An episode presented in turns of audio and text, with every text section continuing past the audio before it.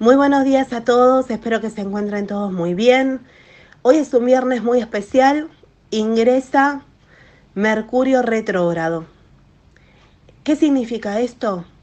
Mercurio baja su, su caminar, va a ir más lento, lo que hace que pensemos bien las cosas antes de hablar, lo que nos obliga a, a poder discutir, pero una vez que tengamos todo analizado Recuerden que discutir no es pelear, es solo poner las ideas de cada uno frente a los de los demás.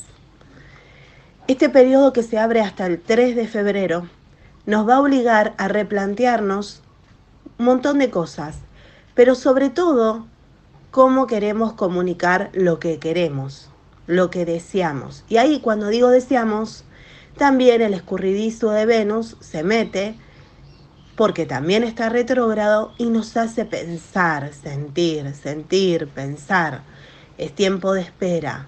Hagan de cuenta que nos tomamos unas vacaciones hasta el 3 y que tenemos que pensar muy bien si vamos a dar ese paso, si vamos a firmar ese acuerdo, si vamos a, a trabajar con esa persona, si realmente me quiero separar o simplemente es el cansancio de todo un año trabajado y agotador y que ahora en enero necesito parar, frenar.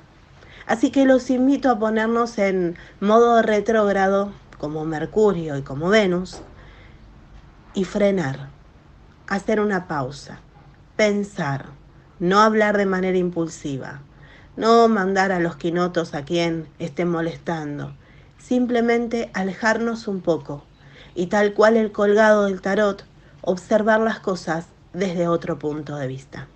Espero que tengan un excelente comienzo de fin de semana, tranquilos, porque el 18 se viene la primer luna llena del año, muy especial, muy fuerte, que va a estar en cáncer, que este viernes a las 24 horas por Vorterix Mar del Plata por la FM 104.5. Vamos a estar hablando de eso y vamos a estar con una invitada muy especial donde vamos a hablar de la activación angelical. Así que tomemos este tiempo de impas.